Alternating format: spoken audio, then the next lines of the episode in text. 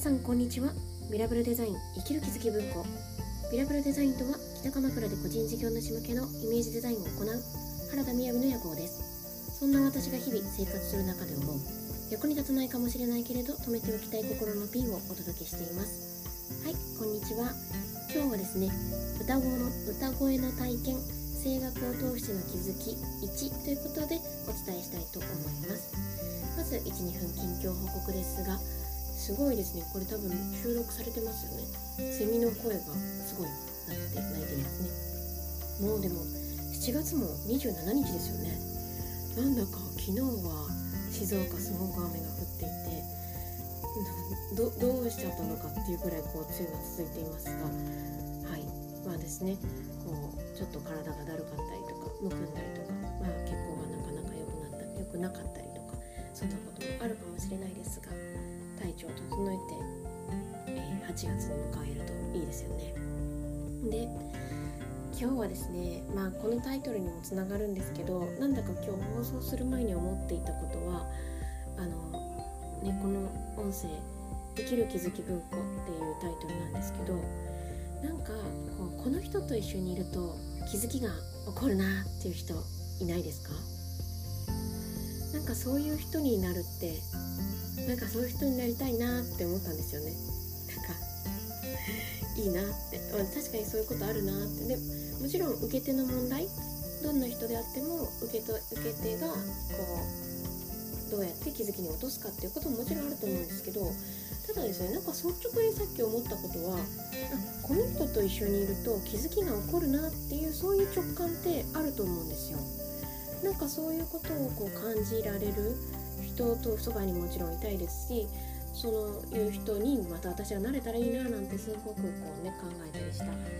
一瞬がありました。ということで今日の話ですが今日はですねちょっと変わったタイトルなんですよ。歌声の体験。声楽を通しての気づき。1でね生きる気づき文庫って一応あのそこでの気づきに関わることをあの見出しとして出して。だから何というか何について言っているのか正直よくわからないっていうようなタイトルが多いと思うんですけど、まあ、こうバーって文庫がこう広がる中でそのフレーズだけでいろんな人間の生活の朝晩いろんな一瞬にそういったこう側面がこうバーって見えるようななんかそういった言葉をこう抽出したいなと思って、まあ、これはあのー、ねよくあります。緊急緊急じゃない。えー、重要重要じゃないという中であの緊急じゃないんだけど重要っぽそうなことを発信していきたいなと思ってるんですよね。でっていうことなので今日みたいなタイトルって珍しいんですが昨日すごくとてもいい体験あとてもいい出会いがありまして声楽の先生のね体験があったんですよ。で私歌を歌うのがすごい好きででその教室通わせてもらうことにしたのでおそらく、まあ、これ今回1時間だけでも、まあ溢れんばかりの気づきと涙とドラマとはい なんか本当に体験があったんですけども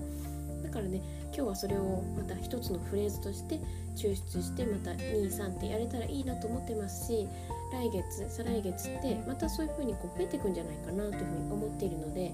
この歌の体験っていうことはちょっと別でこういうシリーズにしていこうかなと思いました今。はいでえーとですね昨日の中で、まあ、一番最初に言われたことだったんですけどあの頑張ってる人だよね頑張りやすい人だよねみたいな声が最初に最初に私があのきな歌を歌うっていうのがあったんですね本当にこう森の中のとてもいい場所だったんですけどで歌ってたんですけど、まあ、そのね声を聞いて頑張る人だよねっていうことと頑張りやすくなっちゃうよねっていうような声がことがあったんですね。でその頑張ってるっていうのは、まあ、うまくいかないよねっていう話なんですけどそのどういうことかって、まあ、そこで言われたのはですね結局こうキュッてなるじゃないですか。頑張ろうってする時って。頑張るが何でいけないかってこうキュッてなる。だからキュッてなるとつまりま力が入って血行が悪くなるんですよね。キュッてなってるから。だから血行が悪くなるってなるとどうなるか。病気になっていくっていうことなんですよ。はあそうだなって。そうですよねっていうふうに思ったんですよね。まあ本当にそれは私の中の大きなもので頑張れちゃったりうんむしろ頑張るってことに価値があるみたいなようなところがあるんですけどでもですねじゃあ本当にいい感じで気持ちよく歌を歌っていきたいといった時にその、ね、この力っていうのは、まあ、歌の伸びが結局悪くなったりするわけですよね。っていうことで、まあ、最初にそんな言葉がありましてで話ししたいなと思うことがあのですね何か歌を歌う時に心配していることあるって言われたんですね。で実は私ボイストレーニングに通っていたんですよ2箇所。でとてもすごく素敵な教室だったんですけど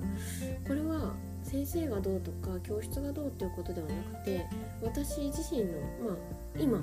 言った頑張るっていうここここですね。この習い方に問題が あるっていうところで歌がだんだんね辛くなってきたんですよね。なんか息苦しいみたいな歌ってるのに。でそれが結局昨日分かったのはあ私歌が息苦しくてもう通いたくなくなっちゃったんだなと思ったんですよね。でも昨日までは結局忙しくなったから通わなくなったのかなっていうそういう表面的なところしか見えてなかったんですよ。でまあ素直に動いたらまあねどんだけ入会金とか払ってもやっぱり行きたくないなってなったら優先順位は下がっちゃうわけで行かなくなってたんですけど結局いつの間にかすごく楽しかったはずで始めてたのに苦しくなっちゃってたんですよね。でそんな私が歌っていて何か心配なことがあるって言われて息が続くか心配って言ったんですね。でライブに出たりもライブっていうかその発表会みたいなものですけどボイストレーニングに行ってるとそういう発表会とかもあったりするんですね。そういう時にうーんなんかこう、まあ、声量の問題なのかと思ってたんですけどなんかこう息が続くかっていうのがすごい心配だって思ってるし実際そうなるって思ってたわけですよ。でそれを言ったんですね。でああそっかって言われて。でねこう歌い方がこうなんていうかヘランヘランみたいな感じの歌い方をちょっとしてみたいなことを言われた後に続かないんじゃないかじゃなくて、ま、じゃなくてってその時言わなかったですよね。全部をつなげて歌ってみてって言われたんですよ。つまりあのなんだろうな。私昨日「アメイジング・グレイス」歌いましたけど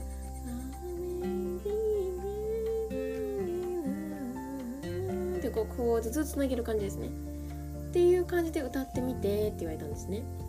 でだんだんそれもちゃんとこう言葉を発しながら言うようになってくるじゃないですかそしたらですね自分が思ってるよりも全然つながったんですよへえみたいなこれ私だけで何かというと結局続かないんじゃないかってものすごく私は思ってるわけですよねそれで現に続かない状態を作るですけどもしくは続かないことを恐れて必要以上にうんブレーキをかける。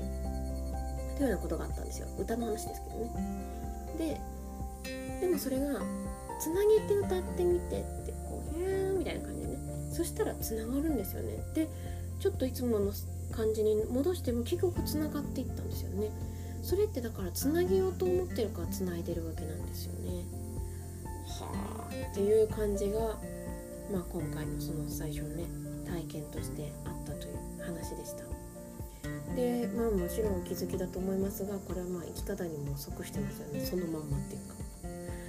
だからねもう本当に面白いなと思って。で私この音声配信がすごい好きだなと思うのはなんか音ってもともと声って人の裸みたいだなと思ってる部分があるんですよ。変態かみたいな話ですがなんか声って変えられないと思うんですね。声を声にオブラートを包むみたいなことってできないなと思っていて。体は洋服で隠せたりなんか顔は例えばじゃあ編集するとか、まあ、化粧もでき、まあ、化粧が悪いわけじゃないんですけどなんかそうやって人に伝わる前に加工ができる。だけど声って結構そのまま伝わっちゃう。そのままそれをその人がなんか努力とかしなくてもその人の状態っていうのをものすごく表す感じがしていて昔からなんか声って好きだなと思いますし今思うとなかなかこう素直に自分の状態っていうことが自分が何が好きかさえよくわからないぐらいな私が声がもう漏れ出ちゃうっていうことはなんかすごいありがたかったんですよね。あ私こう思ってるんだとかそういうこと嘘なく出ちゃうっていうものが怖くもあるけどネガティブ怖くもあるけどポジティブでもあったっていうそんなことを思っていたわけですよ。そして昨日晴れてまた歌が楽しくなってきたということではい行けてよかったなというふうに思っています。もしですね興味がある方はなんかすごく大人気な先生で予約がもう一瞬でいっぱいになっちゃうような先生なんですけど本当おすすめだなともううん考えてることとか全てが出てしまうような感じがします。そしてでもその時起きたことっていうのをまた体が覚えてる。それが素晴らしいなというふうに思いますね、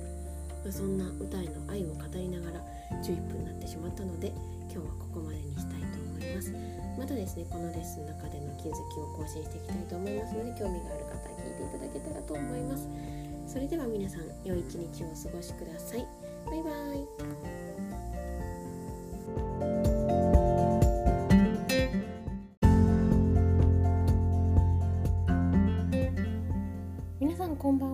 ミラブルデザイン生きる気づき文庫。ミラブルデザインとは北鎌倉で個人事業主向けのイメージデザインを行う原田雅の夜行です。そんな私が日々生活する中で思う。役に立たないかもしれないけれど止めておきたい心のピンをお届けしています。はいこんばんは。今日は歌声の体験声楽を通しての気づきにをお話ししたいと思います。まずはじめに12分近況報告ですが。いやーもう今日は夜になってしまいました。でも日付をまた入れる間ぐらいに収録が終わっちゃうかはわからないですが、ね、あのできれば毎日続けていこうと思うのでやろうと思って言ってますが今日はですね、えーと、朝午前中デザインのためのデザインの前のデザインセッションという形でその人が本当は何をやっていきたいのかっていうのをの月に2時間ですねグラフィックレコーディングを使って、え、可視化していくことを、えー、もう4567今4ヶ月ぐらいやらせていただいてですねでようやくその一辺が見えてここからあ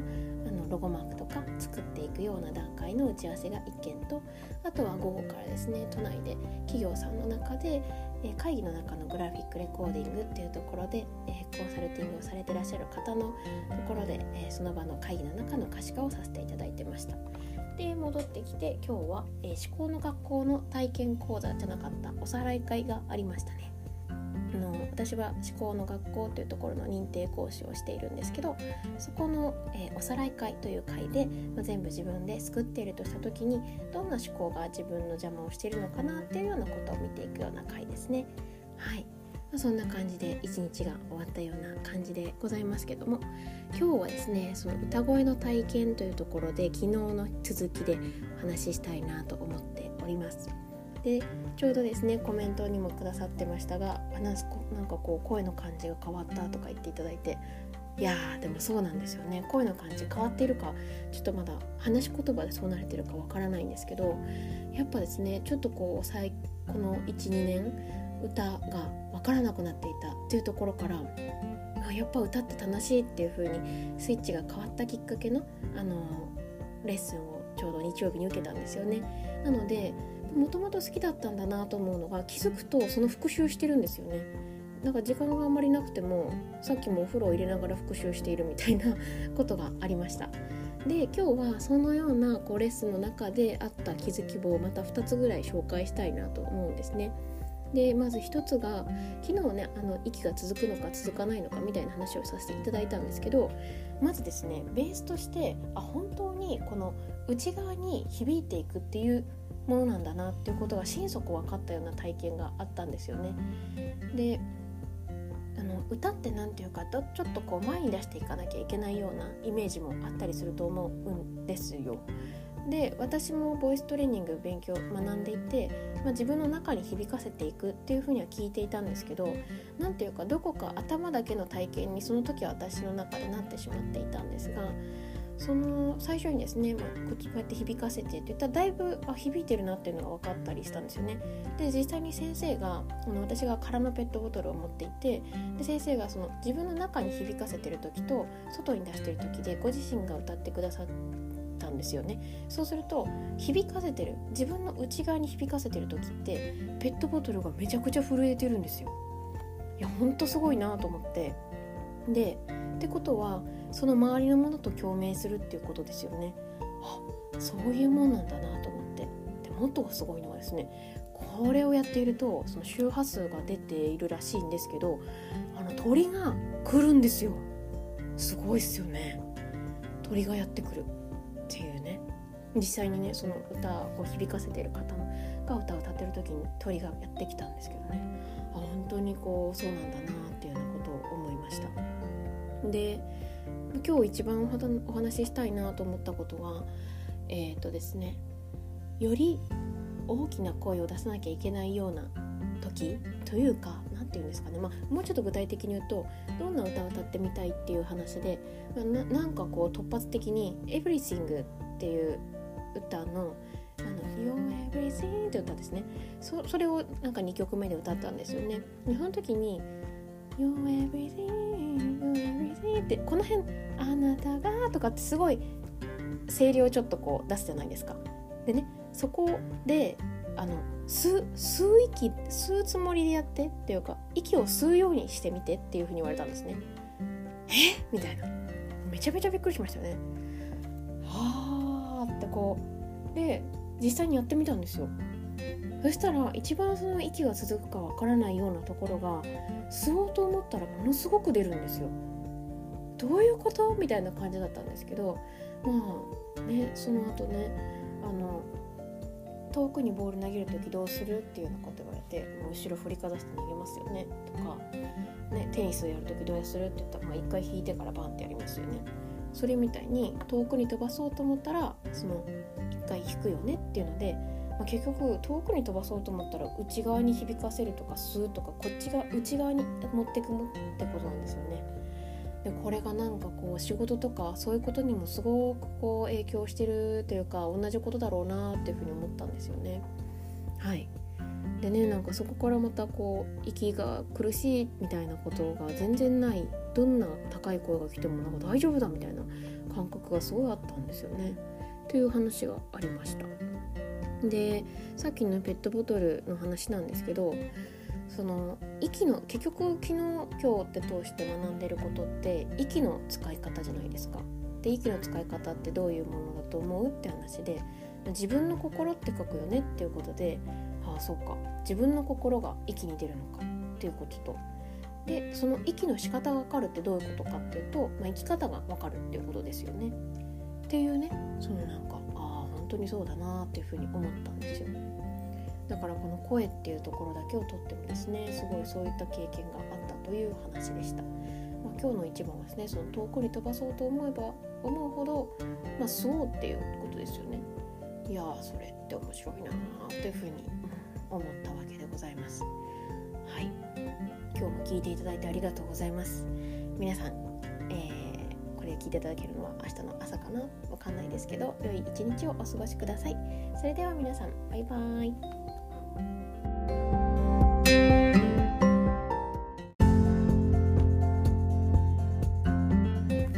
皆さんこんにちはミラブルデザイン生きる気づき文庫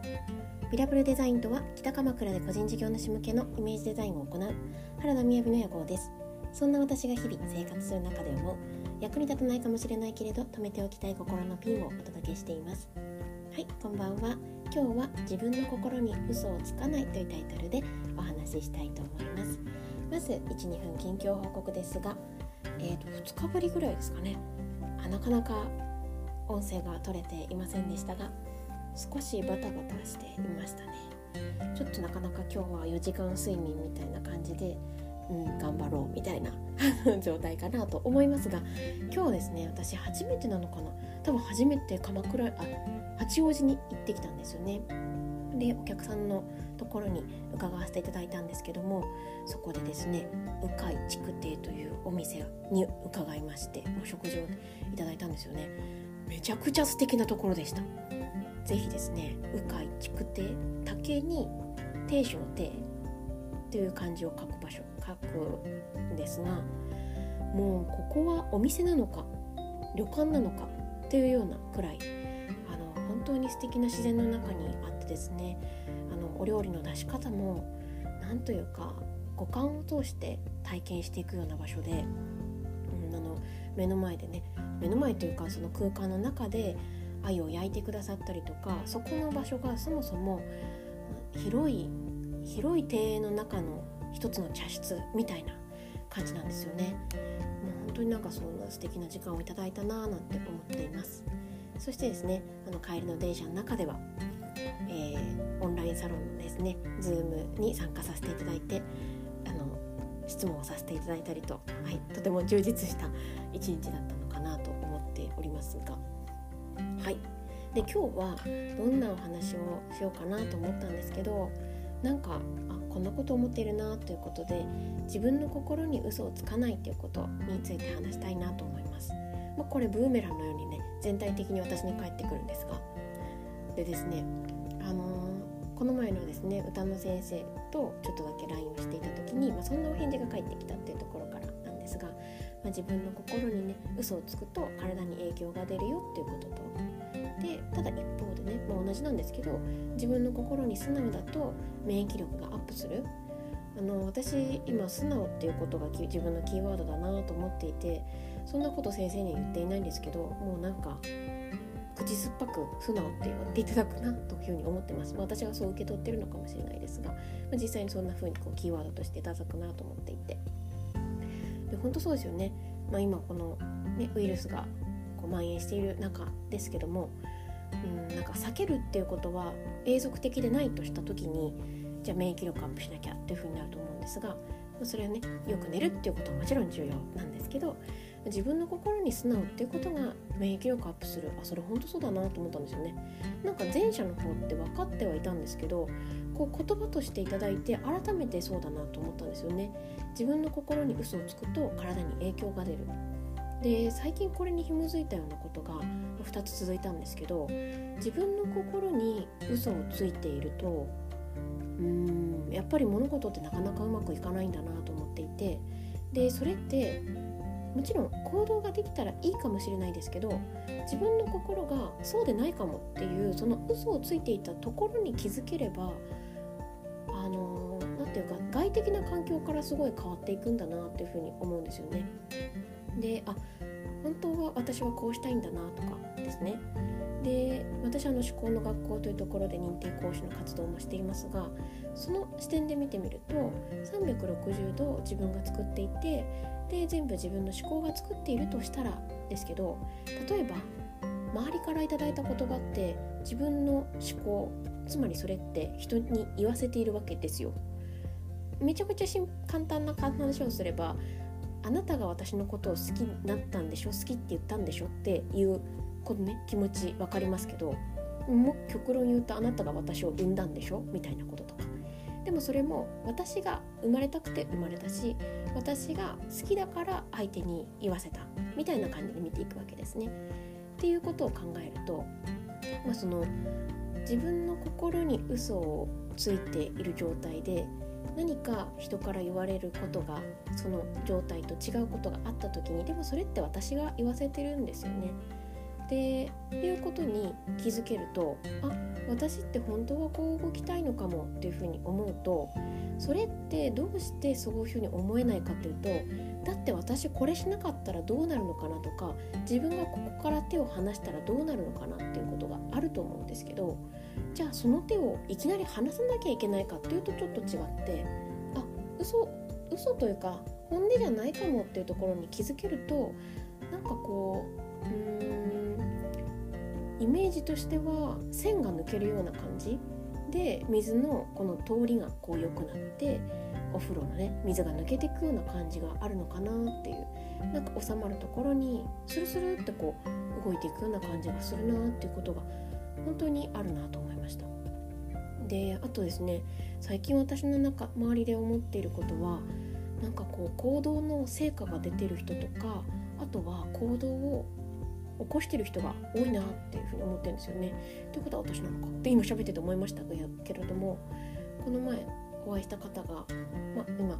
自分の本業が本業というか会社員の仕事があるけれどこういうことやっていきたいなっていうのを私がお話聞かせていただいて可視化していたんですけどこの前お会いしたらですねあの、ま、丸月丸日に辞めることにしましたっていうこととか本当についさっきだとあの今までね22年間正社員だったところをパートっていうところに切り替えましたっていうことだったり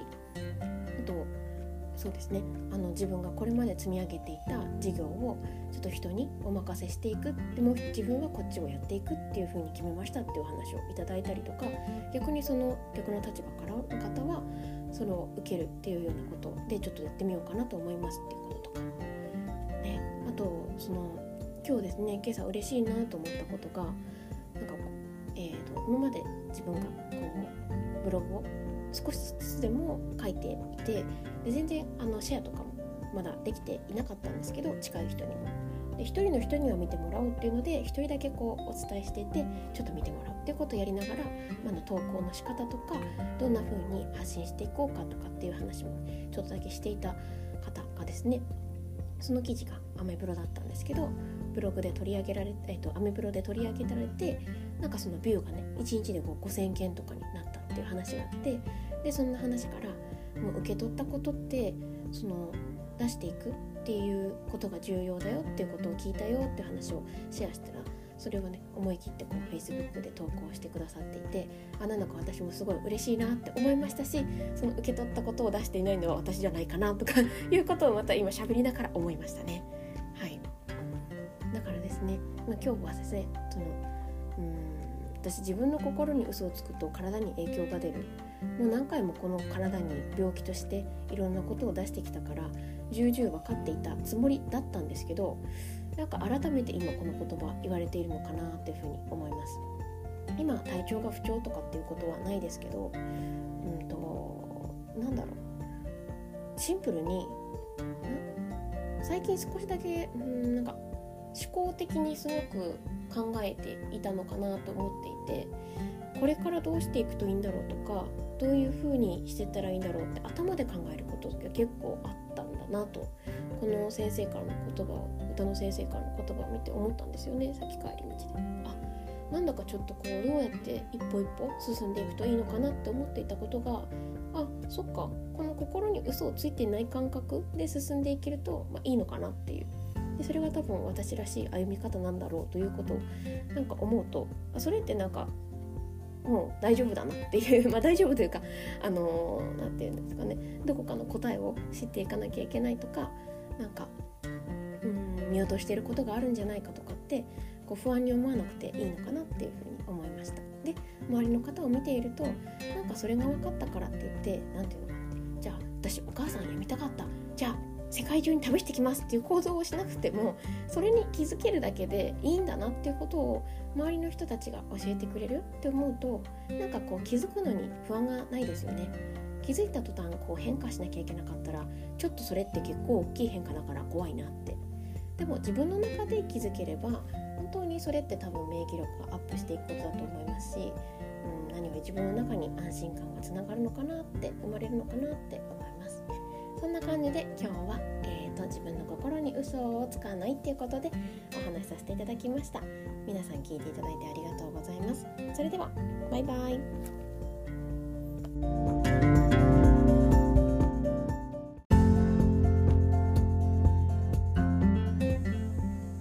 皆さんこんにちは。ビラブラデザイン生きる気づき文庫。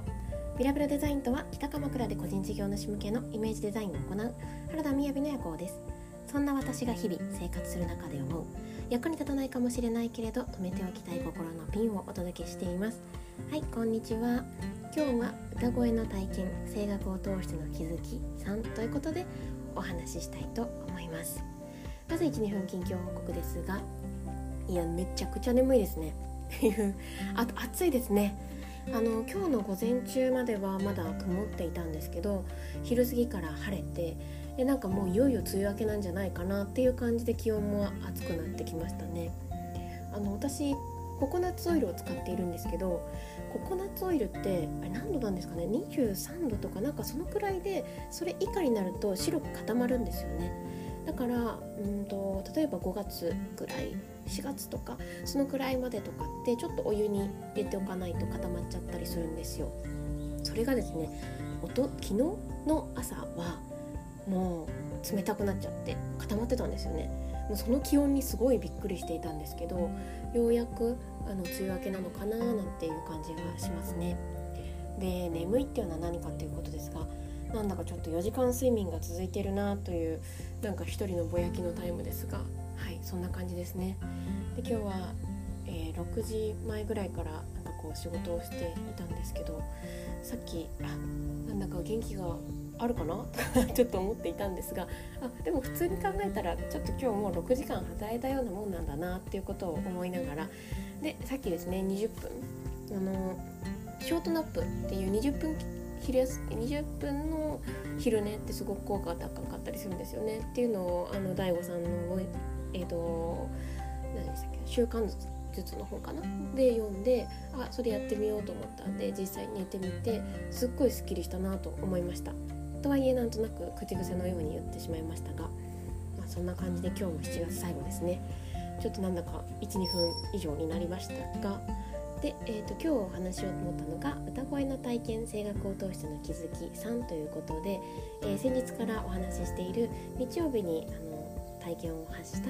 声楽の先生の話ですね。でそこでの体験3が今日最後になります、まあ、このシリーズねこんなタイトルで一体楽しい人いるのかなっていうことも思いますが、えー、私の備忘録も含めてお話ししたいと思います。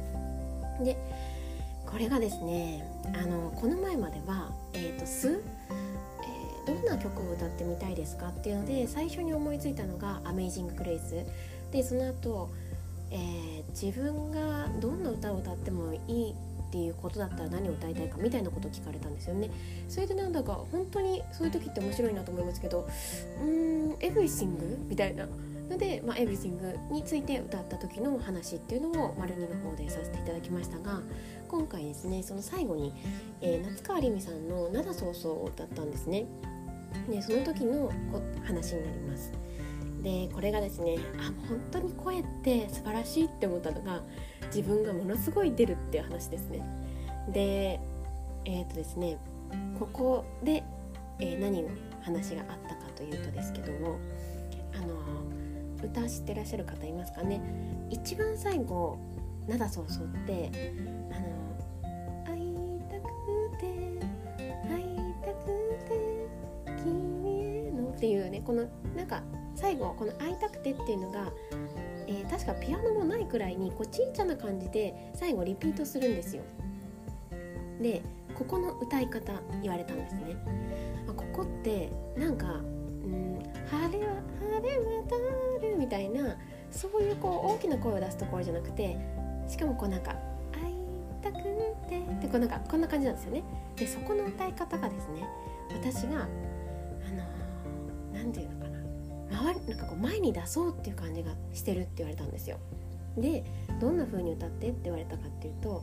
あのちょっとこうわがままな感じで「ふん」みたいな感じで歌ってっていう話だったんですね。なんか私なのよみたいな感じ